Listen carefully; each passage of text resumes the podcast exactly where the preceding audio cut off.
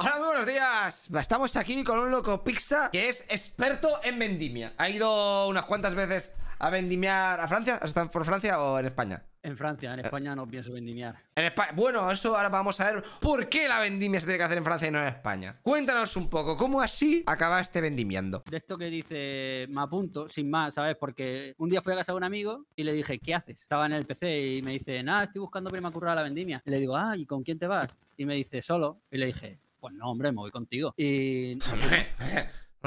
¿Qué haces? Nada, mirando ahí para instarme a ir a la guerra de Ucrania. Hombre, no vas a ir solo. Eh, yo contigo me cago en sos. ¿Pero cuántos años tenías? eh, tenía 18, porque ya tenía carne de conducir, de hecho conduje yo. O sea, desde Málaga. O sea, o desde Alicante. Esto fue desde Málaga, sí, concretamente. Ah, qué. Porque, porque la idea suya era ir eh, a lo salvaje, mm, sin en tren o algo. Y yo le dije, escúchame, tu padre que tiene una furgoneta extra, eh, ¿Eh? vamos a pedírsela y nos vamos para allá. Una furgoneta extra. ¿Quién no tiene un padre con una furgoneta extra? ¿Sabes? Eh, Oye, papá, me deja la furgoneta extra. Ah, pues espera, te dejo el tractor. Le costó al padre, ¿eh? Decir que sí, porque, Uy. claro, me tuvo que poner a mí todo como responsable. A un chaval de 18 años. Ya, ya, ya, eso tiene que ser jodido. Vale, entonces con 18 años os ti- tiráis para desde Málaga hasta dónde? Porque Francia es muy grande. Espera, corrección, 18 no, eh, 19. Ah, 19. Sin, sin importancia el dato, pero bueno. Desde Málaga, eh, la verdad es que empezamos a buscar por internet, eh, escribiendo vendange en internet, porque nosotros no sabemos francés, o no sabíamos en ese A ver, voy a, momento. buscar, voy a hacer vuestra búsqueda en directo. A ver, Exacto. dónde. Vendange, Voy trabajar, Vendaje. Vendaje. vendange. Vendaje. O como nosotros lo decíamos, vendangue. No me preguntes por qué. Vendangue, sale una vaca aquí. Esto ya. Vale, esto. Vais a ser gente de esta. Gente de provecho. Vale, voy a poner el, el directo. Hostia, qué pedazo toro tú. Sí, sí, sí. A ver, voy a ponerlo así para que. Vale, ibais a ser algo así. Estabais buscando curro. ¿Pero alguien os lo había dicho? ¿El pavo este cómo sabía lo de la vendimia? ¿Lo había visto Sí, por ahí? por- Porque era hippie punky y tenía colegas que ya lo habían hecho. Y Entonces, vale, pues, Entonces, por- os ponéis, a- perdón, os ponéis en Google a buscar vendaje y ¿qué encontráis? Encontramos varios números de varias empresas, porque nosotros no teníamos ni idea. Luego subimos que eso va por otro lado, pero cada cosa en su momento. Empezamos a coger números de teléfono y a enviar email diciendo con el traductor de Google eh, a francés, queremos trabajar con vosotros, tal. Somos dos chicos, tal. Y no nos contestaba nadie. Vaya Y claro, como no nos contestaba nadie, nosotros teníamos como una pauta de tiempo, eso era agosto, si no me equivoco. Se estaba acabando agosto y lo que nos habían dicho colegas era que eso es en verano y tal, y se pasa, que luego no, cada uva tiene su tiempo. Y resulta que dijimos, pues mira, vamos a hacer una cosa, nos vamos para allá, para Francia, y por el camino encontraremos trabajo. Así, cuando- ¿no? O sea, esto ya es más loco aún. Vale. a- Así, cogimos un- dos colchones, los echamos en, el- en la parte de atrás de la furgoneta porque era una furgoneta vieja, oxidada, sin nada, del 96. Tiramos para allá. Y en el momento en el que íbamos para allá, después de pasar la noche en Segovia, a las afueras, recoger autobús- a un autoestopista, a la entrada de Francia nos llama un número de los que habíamos contactado, eh, hablando en francés, obviamente. Nos dice en un francés que si queremos trabajar, tal, y nosotros, como podemos, lo entendemos y le preguntamos dónde y cuándo y a qué hora. Nos da una ciudad, si la quieres buscar, por ejemplo, Sí. se llama Saint-Julien de Beichevel. Eh, vale, al lado de Burdeos. De Burdeos. Exacto, exacto. Al lado de, bueno, la ciudad más grande es Pauillac, que se pronuncia Poyac. Poyacas, aquí. Sí, ahí está la ría, que está tan sucia en persona como se ve ahí en el Google Maps. Digo, sí que está llena de mierda, chaval. Está al lado una de las centrales, eh, ¿qué se llama? Una de las centrales nucleares más grandes de Francia. Aquí está, supongo que es esta. O no, esta no tiene pinta de central nuclear. Vaya. Está al otro lado de la ría. Sí, al ese- otro... Es esta, Sí. pero está, está pixelada. Vale, llegáis ahí. Te- o sea, el pavo este te dice esto, que para entender la localidad, hostia, os lo manda por Sí. email o qué. No, no, no. Lo, nos lo dijo, eh, lo apuntamos más o menos y luego lo buscamos en Google Maps. Y entonces, esto es 2019, creo. Antes del COVID. No, perdón. 2017. 2017. Puede ser, no me acuerdo, no me acuerdo exactamente, estoy nervioso. Y- Aquí, hombre, da igual la fecha. Da igual, da igual. Sí, sí, por- más o menos por tener un- una guía. Y resulta que tenemos esa dirección, tenemos a las siete y media de la mañana en el estadio, según había dicho el tío, que es el, el campo de fútbol. Si pones Sí. el campo de fútbol de San Julien, saldrá ahí. Y llegamos allí a las 12 de la noche o así. ¿Qué pasa? Llegamos a las 12 de la noche. No, paso de enseñarte fotos para mantener un poco de privacidad. Pero Sí. nosotros éramos eh, una furgoneta como de gitanos chabolistas, sacan con dos colchones, dos bicicletas, cañas de pescar, comida. Cañas de eh, pescar, que es- alimentabais. O sea, esto es eh, ya la hostia. No, vo- volvimos con una piragua en el techo de la furgoneta. Pues con eso te lo digo todo. Madre mía. Y nada, estábamos allí a las 12, cenamos, eh, nos duchamos con unas botellas de agua, porque no teníamos ducha, obviamente. Al día siguiente, a las 7 y media de la mañana, empezamos. ¿Cuál es la cosa? Espera, espera, espera un momento, espera un momento. Llegáis a las Prepárame. 12 al campo de fútbol. ¿Que el pavo se estaba esperando ahí o qué? No, no, no. eh, Era el sitio donde había- nos había citado para el día siguiente a las 7 y media. Ah, o sea, parquéis ahí, os ducháis, dormís ahí. Sí, nos duchamos en medio del camino. Ah, vale, vale. Ok, esto pinta mejor aún. Vale. Os ducháis con unas botellas, venga, a dormir los dos en el coche y a las 7 de la Sí. mañana, ¿qué pasa? A las 7 de la mañana mm, vemos gente, nos acercamos y le decimos, somos los españoles, tal. Se os ve, Y se os ve. Se nos veía, sí. Y como allí eran todos marroquíes, todos venían de España y todos hablaban español. Ah, pues mira, eso os salváis. Menos los jefes, eh, hablaban prácticamente todos español. Y habían dos saharauis, que no veas cómo echaban peste de los marroquíes. Buah, ya ves, me imagino ahí todos picaos. Y de hecho, la cosa aquí, tú me preguntas lo que me te vas a preguntar, pues si yo me arranco no paro porque esto tiene tela. Nosotros nos equivocamos en nuestra ignorancia y no fuimos a vendimiar. Eh, nos metimos en una empresa eh, vitícola que efectivamente trabaja con los, la- las viñas, los campos de, de vides, pero no estaba haciendo lo que se entiende por vendimiar. Estaba haciendo el de follage o, o algo así se llama, que es quitar las hojas de encima del- de la uva para que el sol le dé y madure lo que tenga que madurar. Vale. Y eso es peor que la vendimia. Es peor. O sea, fuiste, fuiste al nivel her- hardcore, hardcore extreme. Si para vendimiar te tienes que agachar para cortar y Sí. avanzar, allí no te tienes que levantar para nada. Estás todo el rato agachado porque no tienes que coger un cubo y tal. Tú simplemente con tus manos arrancas las hojas y sigues caminando hacia adelante agachado. Entonces el jefe, si es un hijo de puta, como eran los jefes nuestros, simplemente te dice que no pares y se te pone delante y te adelanta y te dice avance, avance, avance. ¿Así todo el eh, rato? avanza. Sí. O sea, esto sería algo así lo que estamos viendo estas hileras y tienes que quitar las hojas de arriba. Eh, no, de arriba no. Las de arriba no tienen nada que ver. La, la uva está a mitad de la parra, a veces incluso por debajo de lo que son las hojas de la parra, y hay hojas que crecen eh, por el exterior, por encima de la, del racimo. ¿Sabes? Mira, sea, que lo que hay- tapan. hay- exacto. Y las tienes que quitarlas. quitarla para que dé sol. Sí. Mm, Bueno, depende del chateau. El chateau, si lo quiere la marca, si lo quiere con más sol o menos sol, te dicen, no, quítalo todo alrededor, no, quítale solo enfrente para que tenga como un poquito de sombra. o sea, el Chateau es la marca eh, que luego va a embotellar. Sí, te explico el esquema. En la empresa que nosotros trabajábamos era una empresa que contrataban los chateaux para no tener ellos que contratar una cuadrilla. Entonces esa empresa se encargaba de hacer cosas. Por ejemplo, otro día nos mandaron a matar malas hierbas en lugar de hacer el de follage. Eh, hay que hacer algo, lo hacéis vosotros, ¿no? Los machacas. Vale.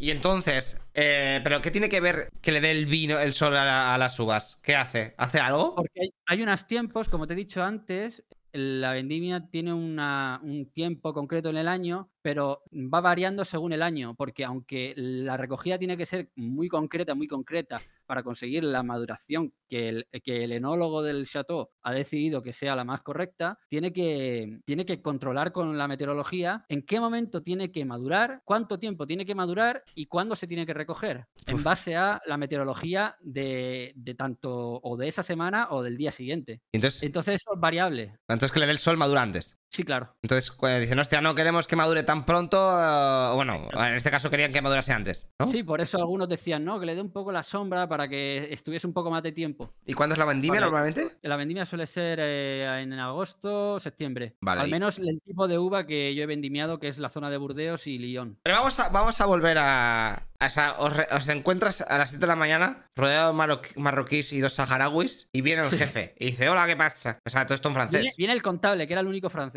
Ah, vale, viene el contable. Viene el contable, nos dice tal, venga, e irse detrás de la fila de coches hasta el campo que tenemos que trabajar. ¿Eso en qué idioma? Eso en francés. ¿Y vosotros? Nosotros decíamos, nosotros decíamos a todo que oui, Uy, uy, uy, uy, uy. oui, oui, oui, oui, y decíamos, tú haz lo que tal. Y los, y los marroquíes que nos veían así un poco más perdidos, nos decía, "Eh, os- os ha dicho esto. Vale, vale, perfecto, gracias. Y ya, claro, te vas arrimando así un poco y diciendo, oye, oye, ¿qué ha dicho? ¿Sabes? Y nos vamos para allá, ¿eh? Llegamos al campo, y Sí. nos dan... ¿Estaba lejos? ¿Estaba lejos el campo de Vendimia del pueblo? Sí, sí, porque ten en cuenta que al ser la empresa trabaja con varios chateaux distintos y si los chateaux de por sí son grandes y tienen parcelas a kilómetros de distancia, esta empresa pues trabajaba con varios chateaux, o sea que te iban moviendo mucho.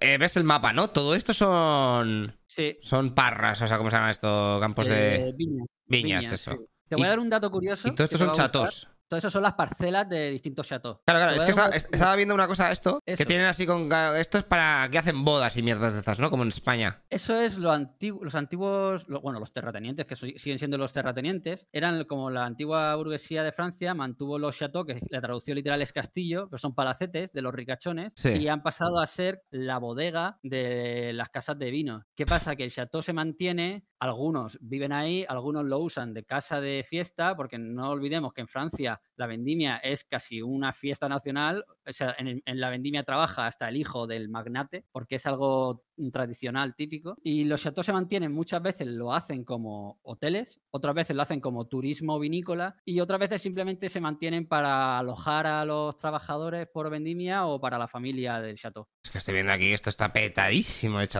Precioso, El sitio es increíble. Lo recomiendo ir solamente para pasear con el coche. Es increíble. Es un mar verde de parras. Sí, sí, Y eso lo, es... reco- lo recomiendo a final de la vendimia. La semana siguiente, cuando termina la vendimia, empiezan a madurar las parras y se ponen de un color anaranjado, amarillento increíble. Es increíble. Un campo aquí infinito, chavales. Sí, es así. Es todo así. Todo el rato igual. Venga, pon más. Porque aquí falta un cachito. Aquí te has dejado un poquito sin poner. Pon más. Sí, vale. de hecho hay zonas que hay casas de propietarios, ¿no? Claro, los chateaux van comprando todo, lo compran todo para poner eh, 10 metros cuadrados más de parras y te compran la casa por una millonada. O sea, aunque tu casa sea una mierda, que tu casa es una mierda, tu casa la van a tirar, pero la parcela les interesa tenerla para tenerla a ellos para, para producir. Entonces te pagan una barbaridad para que te vayas. Yo eh, así está, está todo esto. Aquí también más pesados, ¿no? Dejen un poquito. Esto ya no, esto es bosque. Pero la zona de Burdeos está aquí. La el zona ma- de Poyac, fíjate, y toma como centro de zona El Poyac, Poyac. y Sant- Poyac Hostia, es arriba también hay más, sí, es verdad. Hostia, que hay mogollón. Se van hasta aquí arriba, chaval. Todo. O sea, no ahí está Poyac, que como curiosidad se sitúa ahí la familia, un- las dos bodegas de la familia Rothschild, o Rothschild o, o Rothschild, ¿Qué es eso? ¿Qué familia es esa? la familia más rica del mundo. ¿Ah, sí? Sí, Joder, que nos den algo. ¿Estáis viendo este directo Familia más rica del mundo? Por favor, danos algo. Por por. Que me quedo sin comer. Ah, pues no tenía ni idea. Me han comentado gente que he conocido la vendimia que han trabajado ahí y es una mierda trabajar ahí. En esa, en esa empresa. Sí, porque es enorme, entonces estás trabajando como si estuvieses en una factoría, Sí. que, in- entre comillas, eh, deshumanizada. Sí, Pero claro, yo me fui a uno pequeño cuando ya volví a ir a los años y era mucho mejor, el trato es muy cercano. Bueno, espera, espera, estamos yendo. Es que. Vale, a ver. Llegas a. Estamos. Sigues sus En la- coches.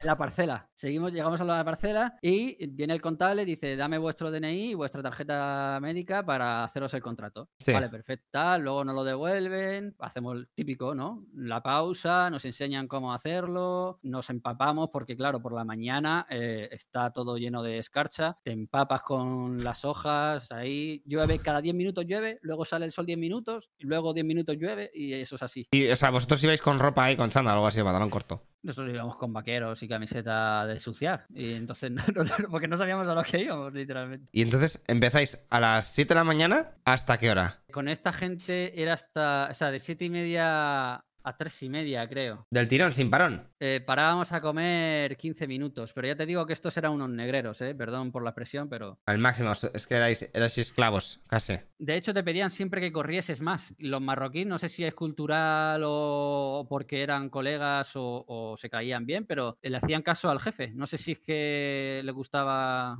ponerle el culo o qué. No, no iban, todos rápidos. Que se ponían en posición antes de que les diese la salida, para salir corriendo. O sea, esto era como una competición a las Olimpiadas de la vendimia. Sí que era ridículo, que luego aparecieron dos franceses que vivían en su camión, eso se hace mucho en Francia, ¿no? Hay mucha cultura de eso, ¿no? Gente Sí. de viaje se llama, traducido, eh, la gente de voyage, que así también llaman a los gitanos, por la misma razón. Y estos dos franceses lo que hacían eran flipar, como nosotros, porque claro, no- los españoles y los franceses nos quedamos todo el rato atrás, y, lo, y de repente te veías a los moros ahí a 20 metros, ¿sabes? O sea que los moros trabajaban muchísimo mejor que un francés y un español. Sí, y yo decía, pero si te están pagando lo mínimo, cabrón, ¿por qué haces eso? ¿Teníais conversaciones de eso? ¿Hablasteis con ellos algo de eso? Eh, con los moros no, con los saharauis sí. ¿Y qué decían los saharauis? que no te podías fiar de los marroquíes y, y que tú tranquilo, tú no te hernies. De hecho, conocí a uno que era de, de ahí de- del norte y tenía acento del norte, coño. Del norte de España. Claro, un saharaui que se había ido de pequeño a, a- a Santander, no. A- por ahí, por el norte. Decía que estaba ahí porque necesitaba la pasta, pero que él, él no quiere trabajar ni en la vendimia ni con los marroquíes. Que ¿Y entonces cuánto era la hora? ¿Se puede decir?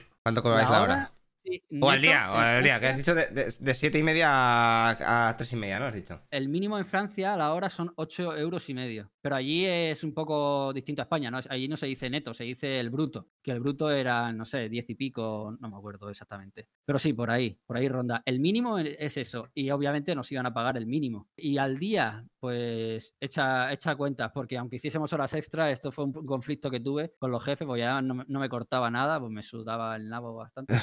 Y yo le decía, tú, la hora extra me la paga. Y me decía, cállate y trabaja. Y le digo, "Mm, o me paga la hora extra o no trabajo. Y ahí era un tira y afloja constante porque te pedían trabajar siempre media hora, una hora más y se negaban a pagarla. Y nos la pagaron. No, no pagaron. Pagaron lo que lo justo para que no les llevasen porque allí hay mucha inspe- inspección de trabajo. O sea, que ¿cuánto más o menos al, al día? ¿40 pavos o así? Sí, sí. 8 por 8. Ahí saca cálculo. Vale. Pues sí, eh, luego, o sea, trabajabais con 8 horas desde las... eh, Siete y media, tres y media. pues 64 pavos sin impuestos. ¿no? ¿Luego nos metían una hostia esto? ¿O los 64 te los llevabas limpios? Eso era lo neto. Ok. O sea, es lo que te llevabas. Pa' España, ¿no? Lo que ent- Sí, a ver, para España. La cosa es que nosotros Claro. no nos privábamos de nada y disfrutábamos ahí porque vivíamos en la furgoneta, teníamos que echar gasofa, teníamos que coger comida y ya nos habíamos ido con lo justo para la gasofa. Entonces tuvimos que pedir adelanto. Y bueno, se portaron por ahí, ¿sabes? Ah, os dieron Igual que- adelanto. Sí, sí, lo puedes pedir adelanto. Igual que el contrato no nos lo dieron hasta dos semanas después porque nos plantamos y dijimos que no empezábamos a trabajar hasta no ver el contrato porque no nos fiábamos. Pues no, chavales, una cosa, si no quieren hacer contrato, al menos en Francia funciona, no trabajad. O sea, decir que no, que no vas a trabajar, porque decían, cállate y trabaja. Y yo le dije, mira, no me voy a mover de aquí hasta que no me traigas el contrato porque quiero verlo. Eh, a los 15 minutos estaba el contable con el contrato ahí para firmarlo. ¿Y por qué hacen esas movidas de no darte el contrato? Pues no sé, aquí voy a decir algo un poco feo, pero porque son marroquíes, porque los franceses siempre me han hecho el contrato desde el primer día. ¿Es tu jefe era marroquí? Sí, sí, el dueño de la empresa era un marroquí que había emigrado a Francia hacía años y había hecho la empresa de trabajo de campo. Ah, vale, vale, vale. Sí, sí, sí, vale, ok, entiendo. Vale, y entonces, eh, ¿estuvisteis así cuánto tiempo? Así estuvimos el mes que estuvimos allí y lo compaginábamos buscando cuadras para sacar un dinero extra trabajando con caballos porque, no, porque queríamos, básicamente. Y pensábamos que podíamos hacerlo fácilmente. ¿Y contrasteis para limpiar cuadras? Sí, encontramos a un francés que hablaba español bastante simpático, que nos pagaba 10 pavos la hora. Pintábamos cuadras, limpiábamos cuadras, poníamos vallado y nos dejaba ducharnos con agua caliente y, y eso, y nos daba de comer y todo, un tío de puta madre. ¿Y eso qué lo hacéis por la tarde? Sí, por la mañana hacíamos lo de la viña y por la tarde íbamos a, a pintar o limpiar o lo que fuese. ¿Tú qué matada? ¿Cuántas horas echabais de- por la tarde? Nah, tampoco mucho, a lo mejor cuatro horitas o así. O sea, que trabajabais mm, todos los días 12 horitas. Fácilmente, y lo que no era trabajar era buscar trabajo.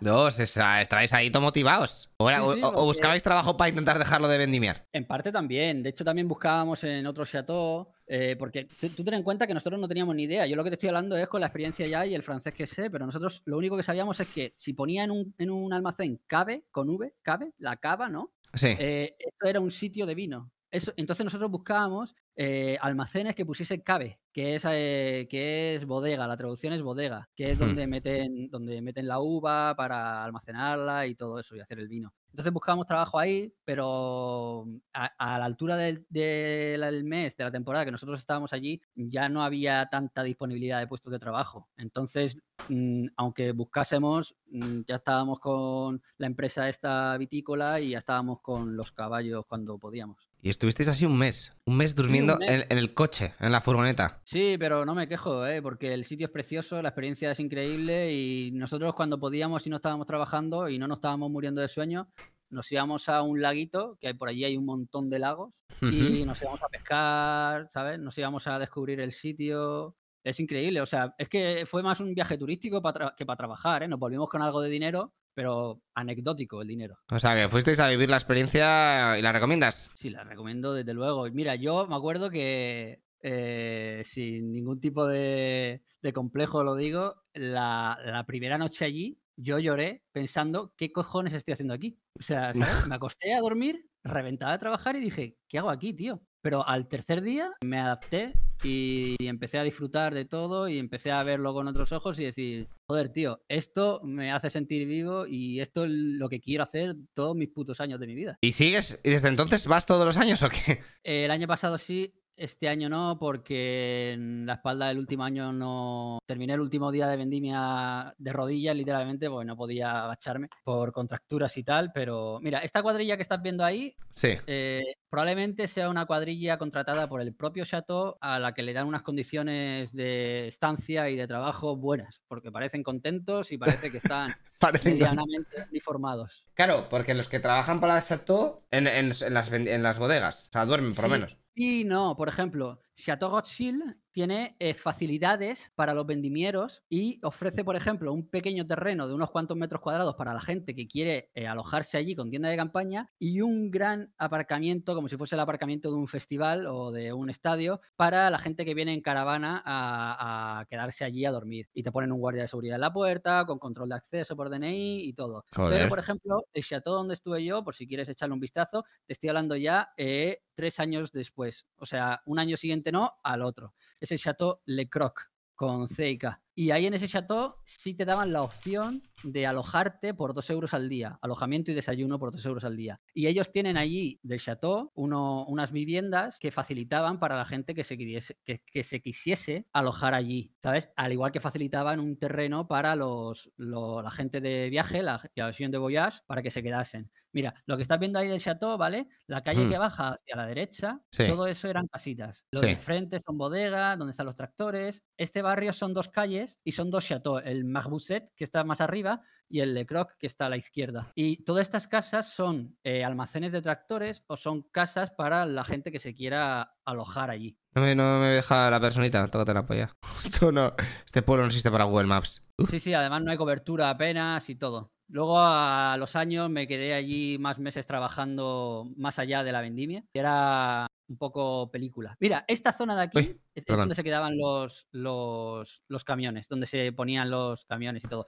Ellos ponían un aseo portátil y dejaban eso para que Ah, los camionistas se queden ahí. Y entonces es mejor la vendimia que lo de eso de ir limpiando las plantas y todo eso. Sí, sí, sí, sin duda, porque la vendimia es una fiesta para ellos. O sea que están más relajados, no te dicen, venga, más rápido, es, es más calmado que. Exacto, exacto, es más calmado. eh, se, te dan una pausa a mediodía de 12 y media a 2 y media para comer. Si has contratado la comida con ellos por un módico precio, pues comes con ellos. Si no, pues comes lo que tú quieras, donde tú quieras. Y luego, o sea, y eso es, son 7 horas de trabajo, u 8, no me acuerdo exactamente. De 8 de la mañana a 12 y media y luego de 2 y media a 5. O, orientativamente ese, ese es el horario.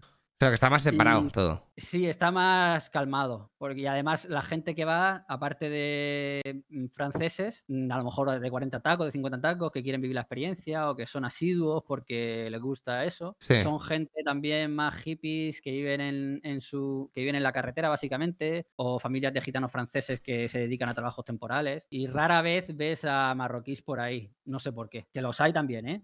Pero suelen concentrarse más en grupos de marroquíes. Y en la vendimia está el jefe también por ahí dando. mirando. Sí, de hecho, el jefe, el- el jefe va, el jefe, te digo, el dueño de la casa, el dueño de la bodega, el dueño de todo. El ¿También dueño va? para allá. Sí, sí, que te he dicho que va, hasta su hijo trabaja ahí. Estará va- forradísimo.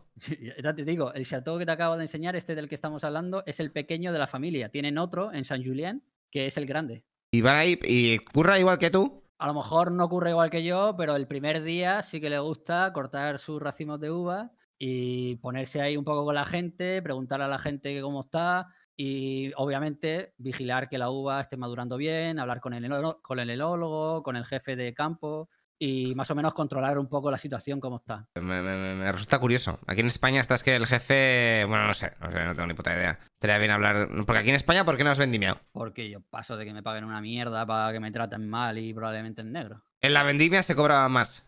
Ahí en Francia. ¿Cuánto Yo se cobra? digo que a lo mejor por dos semanas de trabajo, que es lo que duraba, por ejemplo, en el Chateau la vendimia, cobraba lo mismo que cobraba aquí un mes trabajando en cualquier curro normal y corriente, a lo mejor 1.200 pavos. O sea, 1200 pavos, dos semanas.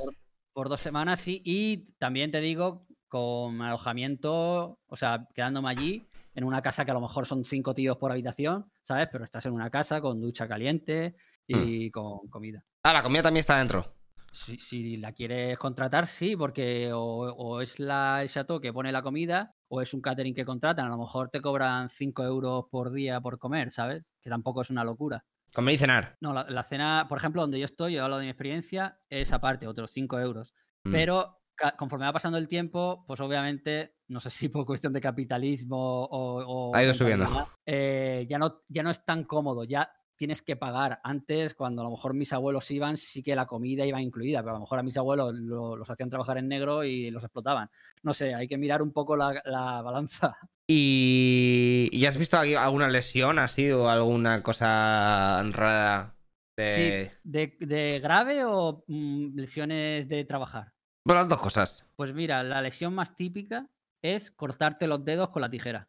Dios, ¿sí? Sí, tú puedes terminar con, el, con lo que es el dedo, no solo la punta, sino todo el dedo entero con mini cortes. De Ah, vale, de dos milímetros de, de longitud, ¿sabes? Pero Sí. tienes el dedo entero lleno de cortes. Entonces, o te llevas un guante o te vas a cortar, porque el guante termina siempre agujereado de cortes. Quieras o no, porque tú coges el racimo con la mano izquierda, eh, si eres diestro, la tijera con la derecha y cortas. Y a veces con la prisa, pues te cortas el dedo. Pero la Porque- lesión es así más grande. Yo, por ejemplo, yo lo pasé en fatal los últimos días que fui, eh, hace dos años, porque la espalda me estaba matando. Me estaba matando. O sea, apenas podía dormir del dolor. O sea, Claro. en la posición que vemos en la foto. Así. O vas Eh, arrodillado. Eso cada uno ya lo hace como quiere. Arrodillado terminé el último día porque, porque no podía ponerme, no podía agacharme del dolor. Pero normalmente hay quien se agacha de cuclillas o corta así, porque para agacharte de cuclillas y levantarte a los 5 segundos, pues prefiero no agacharme. Luego, ¿dónde lleváis las...? O sea, ¿tenéis un cubo? ¿Y viene alguien... ¿Hay algún encargado para coger los cubos y llevarlos al tractor o donde se lo recojáis? Hay distintos sistemas. Por ejemplo, la primera vendimia que hice, el primer año hice dos vendimias, una en Lyon y otra ahí en- en Burdeos. El, por ejemplo, en Lyon lo que hacían era que iban de, a lo mejor ponen que hay un grupo de 20, 30 personas. Pues habían dos personas con un cubo grande, con un cesto grande, grande a la espalda, y tú Sí. ibas vaciando tu cubito pequeño y él cuando llevaba medio cubo o tal, se acercaba a un, a un tractor con un depósito, subía unas escaleras y eso, y abocaba el, el cubo. Vale. Eh, otra opción que era donde, que era lo que hacían donde el chateau que te he enseñado, era que cada uno llevaba su, su cubito pequeño y eran equipos de cuatro. Se ponían tres filas y un cuarto se metía en la de en medio con un cubo de 25 litros, si no me equivoco, que es lo que sale ahí también el chaval. Entonces ese cubo, cuando está, cuando está lleno de los cubitos pequeños, se lleva al, al camión y otra gente que está encima del camión te lo descarga y te pone uno nuevo. ¿Y tú puedes elegir el curro de ser el pavo ese que... los que están arriba del tractor, por ejemplo? En los chateaux que yo he estado, sí, es indiferente. Se hacen equipos y en el equipo te vas turnando para llevar el cubo que pesa más. Normalmente todo el mundo qui- quiere llevar el cubo que pesa más porque por la posición es más cómodo que agacharte y reventarte las lumbares. Pero en otros sitios sí que hacen una diferencia, aunque no sea muy grande, y están los portores y los, y los cortadores. Y el portor normalmente cobra más que el cortador, pero ya te digo que yo prefiero ser portor que cortador. Mm, Y cobran lo mismo, ¿no? Es, eh, es un trabajador Sí, más. Donde yo, estaba así, donde yo estaba así porque te podías intercambiar en tu equipo con el portor cuando dijese, cámbiame que estoy cansado de agacharme. Y en las vendimias nunca os metían prisa. Nunca viste en plan, venga, tal. En los chateaux no. Los chateaux se respeta mucho, se espera hasta el último. Si hay uno que se queda rezagado, el que ha terminado se acerca a su línea y le ayuda a terminar la línea. Eso es un compañerismo y hasta y no se empieza otra línea, otro conjunto de líneas hasta que no ha terminado el último del conjunto anterior. O sea que el yin y el yang, ¿no? O sea, el segundo año que el que, el que fuiste tuviste que flipar. Porque claro, eh, el primer año me dices que fuiste así un poquito a la aventura y pasó todo esto. Y al siguiente año quisisteis volver, ¿no? ¿Tu colega también quiso volver o te fuiste tú solo? Mi colega no, yo mm, le dije a mi colega de volver. Mi colega, eh, eh, y no, al final no, porque tenía otras cosas más interesantes. Y dije, pues mira, ¿sabes lo que te digo? Yo voy a ir, aunque sea solo, porque esto, esto para mí ha sido como un retiro espiritual y tengo que volver a hacerlo para confirmar si realmente me gusta o si, o si simplemente fue el momento. Vale, ok. Habla, me hablan unos, unos clientes de otro trabajo que yo tenía antes, como te he dicho antes, he pasado por muchos curros. Y me dice, mira, tenemos unos amigos que tienen un chateau. ¿Te interesa currar? Porque sabemos que tú querías currar. Y le dije, vale, me pasó el contacto y resulta que era en Lyon. Y hablé con ellos, me puse en contacto, me pasaron la dirección y cogí mi coche en ese momento. Tiré camino para allá, para Lyon. Pues ya está León. Aquí. Al noreste, puede Hostia, ser. sí, Noreste, sí. oeste. Está tirando para Italia. Y estaba el pueblo se llamaba Macón, Macón con C trencada. Lo que pasa es que yo llegué allí a las 12 de la noche, era, e- esto era, tú, tú que eres fan de los Simpsons seguramente, esto era como el capítulo en el que Bart Simpson se va a la vendimia, Pues, no me acuerdo de ese capítulo. Un capítulo en el que Simpson se va a la vendimia y llega a un pueblo a tomar por culo de todo con dos catetos franceses que le dan de beber vino y vive como en una cuadra, ¿no? Vale, pues yo llegué a las 12 de la noche con un tío que me hablaba francés cerrado y yo no entendía nada. Yo había intentado aprender un poco de francés por mi cuenta, pero yo no, yo no sabía nada, ¿sabes? Yo había ido a Sui- yo había migrado a Suiza y tal, pero en Suiza apenas había aprendido porque había estado con españoles. Y ahí en Francia no entendía nada. Y el tipo a las 12 de la noche me dice, aparca aquí, están todo el mundo ya acostado, mañana a las seis y media suena el despertador. Pero cuando yo, cuando sé cuándo me tengo que empezar a trabajar y todo, me dice, ya lo verás, te vas a despertar con la gente. Era una casa vieja, vieja, vieja, que en la segunda planta tenía dos cuartos. A la derecha, el cuarto de las chicas, a la izquierda, el cuarto de los chicos. Con cada cuarto 10 camas o así. Y un aseo para todo el mundo. Dios. Y cuando llegué, la madera cru- cru- crujía, ya te digo que era como el capítulo de los Simpsons. Y por la mañana empecé a escuchar ruido, me desperté, tal, la gente empezaba tal. Fue cuando mi primer contacto con la vendimia real. Nos, nos montamos en distintos coches para dirigirnos a las distintas parcelas de, de este chateau, ¿no? Que este chateau era modesto, era muy modesto, eran dos chicos que habían comprado unos terrenos, tal. Hippies con dinero, como suele haber en Francia. Sí. En Francia hay muchos hippies con dinero. Y nada, y yo llegué y vi uno que había que era español, le dije, oye, eh, no he hecho esto en mi vida, ¿qué tengo que hacer? Y me Claro, es mi dice, primera vendimia, era mi primerito día. El primerito día. Claro. Eh, y me dijo, mira, no te preocupes, eh, toma esto y me dio el, el cubo grande. Me dijo, mira, tú te vas pasando por las líneas para que te echen. Y cuando lo veas así que te pesa mucho, te subes aquí conmigo y, y descargas en el, en el tractor. Y dije, vale, y así fue. Y luego cuando dijimos de cambiar, pues me puse a cortar. ¿Vais con guantes? En el Chateau Pro de Burdeos te proporcionan ellos los guantes. En este Chateau más modesto eh, no te proporcionaban los guantes. ¿Y tú te los llevaste? No, yo no tenía ni idea de dónde iba. ¿Y luego te compraste unos guantes ahí o algo así o qué? que me voy a comprar si estaba en medio de, estaba en medio de la montaña, no sabía dónde estaba el. No, o sea, que fuiste. eh, ¿Cuántos días estuvisteis ahí? Dos semanas, ¿no? Currando. Ahí estuve una semanita, luego me hicieron el contrato para una semana y la cosa es, dije yo, claro, una semana me han pagado lo justo para volverme en gasofa. Joder. Y dije, dije, ¿qué hago? Eh, pues me voy a ir a, eh, a visitar a mi hermana que está a tres horas de aquí viviendo en Suiza. eh, hago habituallamiento Sí. y, y había echado, obviamente, yo había buscado trabajo también porque yo quería tirarme todo el verano trabajando, no solo en un chateau, había buscado trabajo por la zona de Burdeos. Y había puesto chateau en el buscador y a todos los que me salían para pinchar había enviado mi currículum a más de 60. Y al día de llegar, o sea, cuando yo termino, me voy a Suiza. Y al día de estar en Suiza, al día siguiente me llaman de, de ahí de Burdeos, de, de Poyac. Y me dicen, oye, ¿quieres trabajar eh, en la avenida? Y le dije, hostia, claro sí, claro que sí, claro que quiero.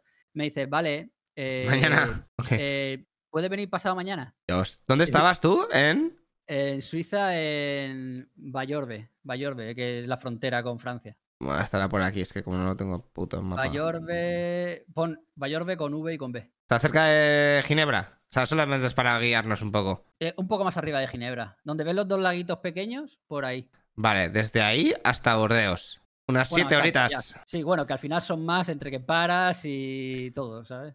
Uf, Y además no, no pensaba pagar peaje, así que me fui por carretera secundaria, que es lo mejor que pude hacer, porque es es- eh, los pueblos de Francia, al menos en ese momento del año, eran preciosos.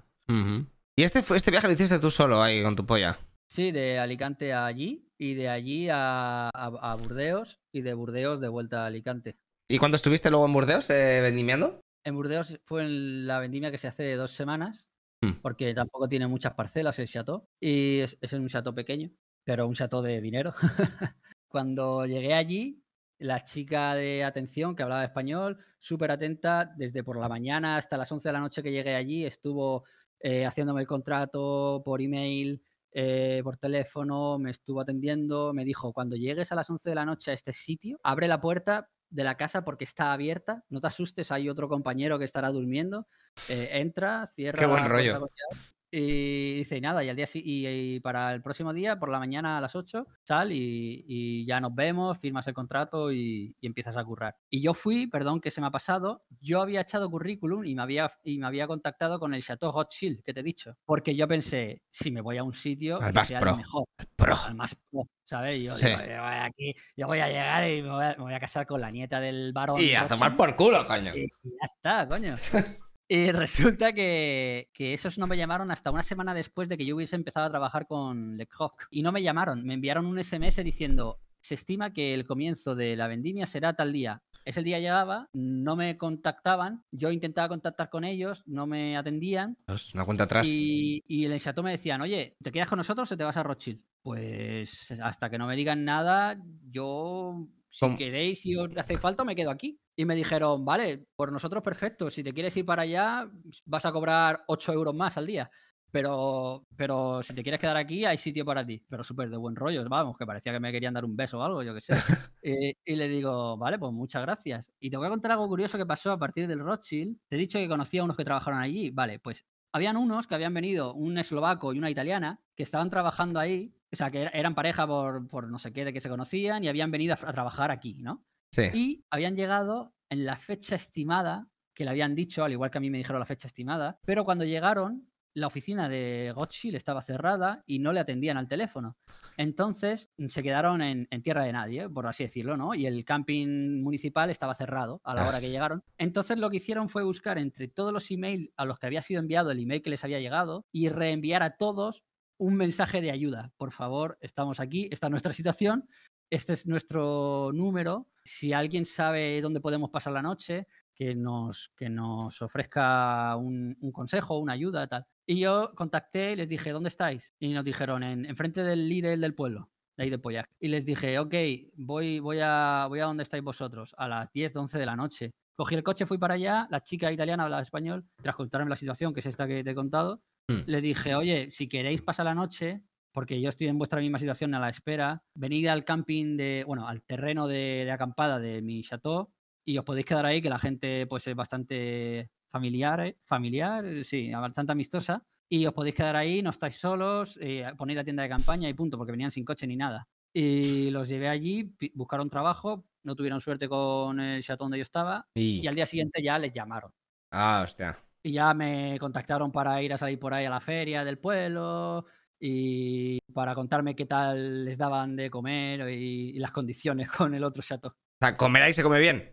Cuando pagas los cinco pavos esos. Donde yo estaba, sí. Te dan primer plato, segundo plato, postre, café y Joder. vino todo lo que quieras.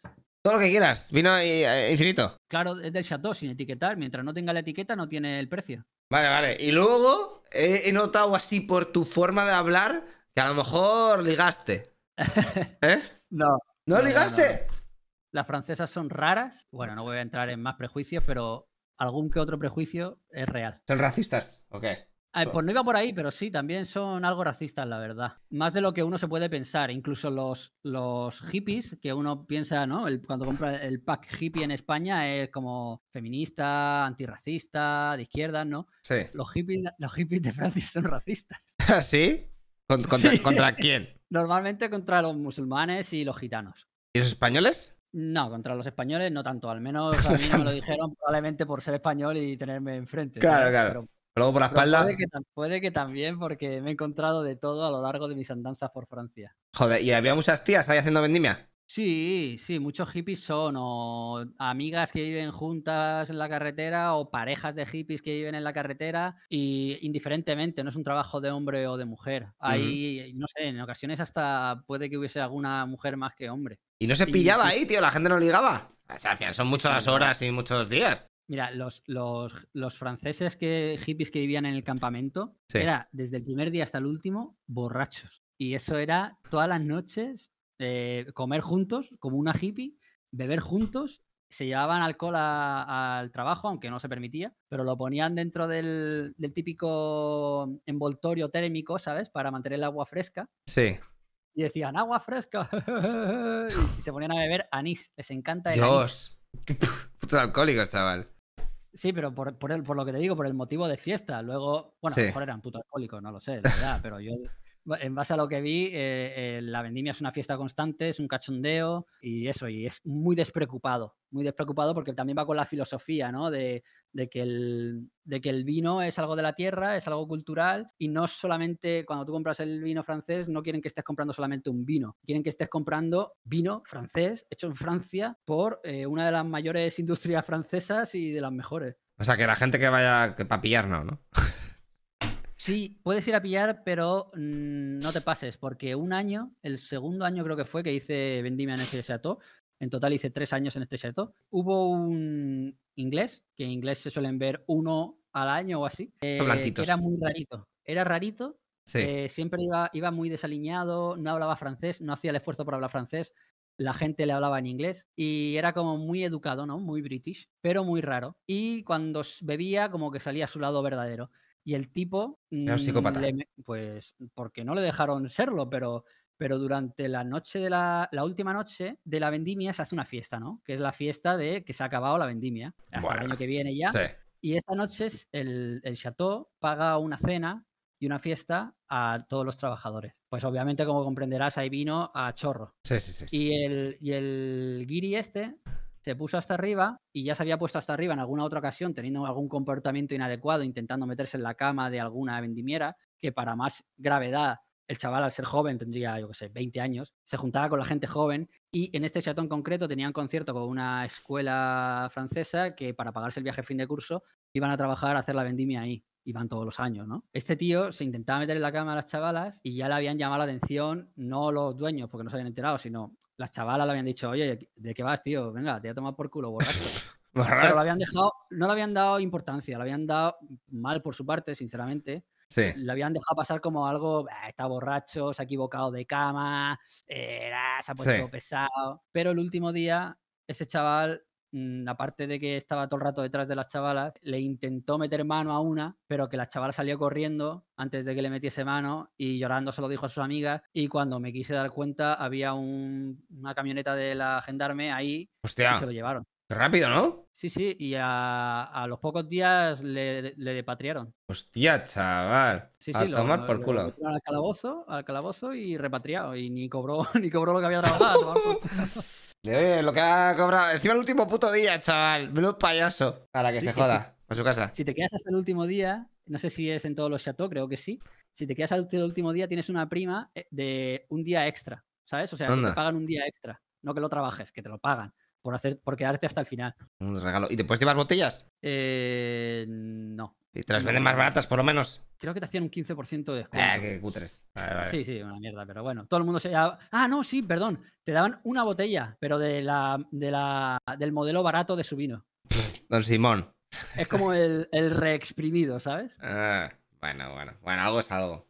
Tampoco vamos a 15 ver. pavos igualmente. O sea que tú recomiendas que eh, los chavales hagan la vendimia. Sí, a ver, no lo recomiendo de la misma manera que lo hice yo, aunque yo lo disfrutase increíblemente. Lo recomiendo cuando lo hice de manera experimentada, buscando en sitios que tengan buena pinta, que ofrezcan unas condiciones mm, previas Vale, antes de ir. O sea, imagínate si alguien que está viendo este vídeo quiere decir, hostia, pues el verano que viene me voy con los colegas. ¿Qué tiene que hacer? ¿Dónde se busca eso? Eh, Roberto, que me estás escuchando, lo que tienes que hacer es, tú pones Chateau en Google Maps en la zona donde quieres ir a hacer la vendimia. Sí. Y si no sabes cómo se escribe, lo buscas por Google, Chateau. Chateado. Y de los, que te chateado. salgan, sí, de los que te salgan, tú vas mirando las fotos. Ojo, ¿eh? Cuanto más grande el chateau, más pasta. Pero no te pases de grande porque entonces es más impersonal y no vas a disfrutar igual. Tiene que ser un término medio. Tiene que ser un término medio. Que la botella cueste entre 15 y 30 pagos. Y ahí, cuando veas, no, todavía más cerca el mapa, más concreto, porque si no. Claro, pero es que me estoy en Burdeos. Voy a ir a la zona que es yo tuya, por aquí. Chateo. Aquí. Paullac. Paullac. Para aquí unos cuantos. Chorro. Sí. Venga. Esa zona. Y cuando Bueno, esto, esto, es la NASA. Yo quiero aquí. La página web y en la página web buscas el contacto, si hay alguna, un contacto para trabajar bien, y si no, el contacto que sea, le envías un mail diciendo, hola, eh, eh, y muy importante, tienes que hacerlo por la temporada, como muy tardar, abril. Tienes que mm. hacerlo de febrero a abril, es el tiempo ya de bueno de que te pongas para ir con, hmm. Con anterioridad, para que no perder el puesto. Pero a mí le dices aquí, aquí Tony en francés, ¿no? Aquí en inglés ni hostias. En francés a poder ser. Vale, Translator sacó, hola, somos, soy un español o un grupo de tal que nos gustaría ir a... O sea, ¿qué, le pondrías? Puedes ser sincero, no pasa nada. Puedes decir, no sé mucho francés, pero me gustaría perfeccionarlo, eh, me hace ilusión ir para allá, vivir la experiencia, ¿sabes? No hace falta que sea súper correcto como en España. No te quieren trabajador mecánico, quieren alguien que quiera ir a trabajar, a hacer eso y que, y que pueda entender un poco la filosofía de ello. ¿No? Si tú pones, hola, quiero trabajar con vosotros, llevo trabajando en la construcción siete años, dirán, vale, siguiente, vamos a buscar otro que, pueda aportar algo más. Vale, Al final ellos, quieren también convivencia y, buen rollo. No, digo que sean todos, pero por mi, por mi experiencia te digo que vas a tener más posibilidades y vas, te van a acoger mejor y vas a encontrar un sitio más acorde con disfrutar la experiencia no con matarte la espalda a trabajar. Vale. Entonces, envías el email, esperas a que te contesten. Yo envié 60 para que me contestasen dos, así que no te desesperes si no te contestan por enviar dos. Eh, envía el que más te convenza por las condiciones, rellenas el. Te envían un cuestionario de qué quieres, dónde quieres comer, dónde quieres dormir, quieres tener no sé qué, no sé cuánto, los extras, por así decirlo, ¿no? Que suelen mm. pagarse, obviamente. Y nada, envías el formulario y te, y te, mantendrán en contacto diciéndote, vale, pues se calcula que la vendimia va a empezar. Y claro, como te he dicho, que eso va variando, hasta tres días antes, probablemente, o como mucho una semana antes, no te van a confirmar el día que empiezas. O sea que ya tienes que, pero más o menos te dicen eh, orientativo. te dicen, mira, eh, la segunda quincena o la primera, la segunda quincena de agosto o la primera quincena de agosto. Y ya tienes que estar preparado ahí con el coche listo para que cuando te digan tirar para allá. sí, con el motor encendido ya. un, un, poco así y sí y no. Por eso te digo que es un poco sin, rayarte, sin decir, Dios, este es el sitio al que quiero ir, voy a esperar hasta el último día. No, no, tú echas 60 currículum y enganchate de los que te vayan saliendo el que más te convenza. ¿Y no conoces a nadie que haya hecho vendimia en España? Un cuñado mío porque su familia tenía y estaba hasta la polla. O sea, no tiene nada que ver la experiencia de Francia con la española. No, no, no. Él me decía que nada, una viña ahí en, Asturias o no sé, por ahí por el norte, cobrando seis euros y medio la hora y. Vale, vale. Y no de fiesta, ¿no? Como estáis vosotros. Hombre, en España hay fiesta siempre. Ya, pero digo, la manera de trabajar que me has contado, parece un poco que hay todos ahí un poco hippies. En España. Eh, literalmente, mm, rollo hippie, porque en España no, personalmente no puedo decir cómo es la vendimia, porque no lo he trabajado, pero viendo cómo es en Francia, es algo cultural y algo propio de ellos, de lo cual se sienten orgullosos y les gusta hacerlo a su manera. Y quieren que la gente que lo haga lo haga así, porque es la manera como. Vale, vale, vale. Pues tío, eh, muchas gracias por la por toda la, información que nos has dado, que yo creo que ha sido muy interesante. Siempre tengo colegas que han vendimiado también en Francia. De hecho, luego se fueron a vivir a Suiza, pero nunca me he puesto a hablar de ellos a saco a fuego. O sea, nunca me. te podría, no sé cuánto hemos estado, pero el doble de tiempo te podría estar contando anécdotas de allí, del trabajo, no de, no de la zona ni del viaje, sino del mismo trabajo, que son bastante, bastante curiosas o que a lo mejor aquí nos puede chocar, pero que allí no es tan raro. Bueno, pues vamos a dejarlo ya porque es que si no eh, la peña que estará escuchando este podcast a lo mejor va a morir. Pero bueno, a lo mejor en el futuro, si la mola, la mola a la gente, puedes volver y nos cuentas más movidas. Vale. Bueno, ¿el próximo año vas a ir otra vez a vendimiar o ya crees que tu cuerpo ya no lo aguanta? Me encantaría, me encantaría ir. De hecho, ahora, ahora mismo probablemente estén haciendo la vendimia en el chateau donde yo solía hacerla. Mm. Y me gustaría ir muchas más veces, por supuesto. Y yo lo dije, si consigo un trabajo fijo durante toda mi vida, las vacaciones me las pediré en esta fecha para irme a hacer la vendimia. Pero mi espalda necesita, necesita un descanso. Ay, bueno, pues esperemos que tu skin se recupere Ahora ponte una faja o alguna mierda, esa se te cree más. No sé cómo funciona eso muy bien.